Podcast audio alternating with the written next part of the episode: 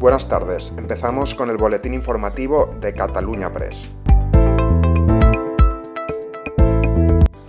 La vicepresidenta de Junts y diputada en el Parlamento, El Sartati, ha reclamado soluciones políticas no solo para la posible vuelta del expresidente de la Generalitat, Carles Puigdemont, sino también para los 3.300 represaliados y para los presos independentistas.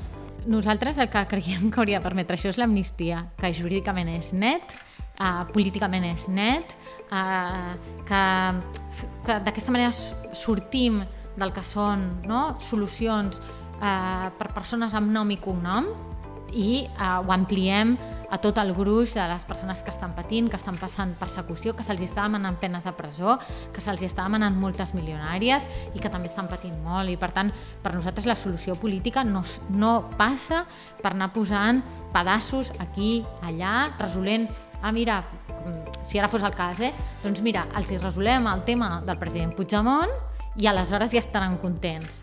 Crec que tots ens hem fet prou grans amb aquests eh, anys, especialment aquests darrers quatre anys, com per saber que l'única solució davant la repressió es diu amnistia, l'única solució davant del conflicte polític es diu exercir el dret a l'autodeterminació.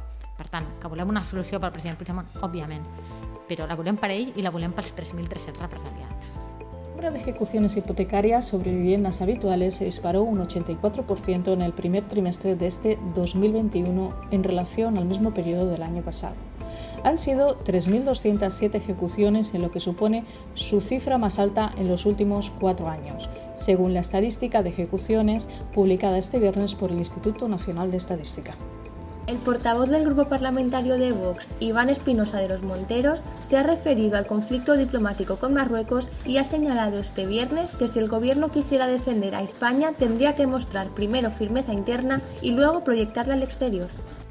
Desgraciadamente lo que estamos viendo es que el Gobierno de España no ha mostrado la firmeza necesaria para afrontar una situación como esta. La falta de cohesión interna, los problemas internos que tenemos también en Cataluña como consecuencia de nuevo de la falta de firmeza de nuestro Gobierno, dan señales de debilidad que gobiernos extranjeros aprovechan. En el caso de Ceuta, como hemos dicho, pues Marruecos ha identificado esa debilidad, se ha visto a su vez ellos fortalecidos por el apoyo de Estados Unidos, de nuevo una debilidad del Gobierno de España que no ha sido capaz, más de cuatro meses después del nombramiento del nuevo presidente, de la toma de posesión del presidente Biden, digo, España no ha sido capaz todavía de mantener una mínima conversación.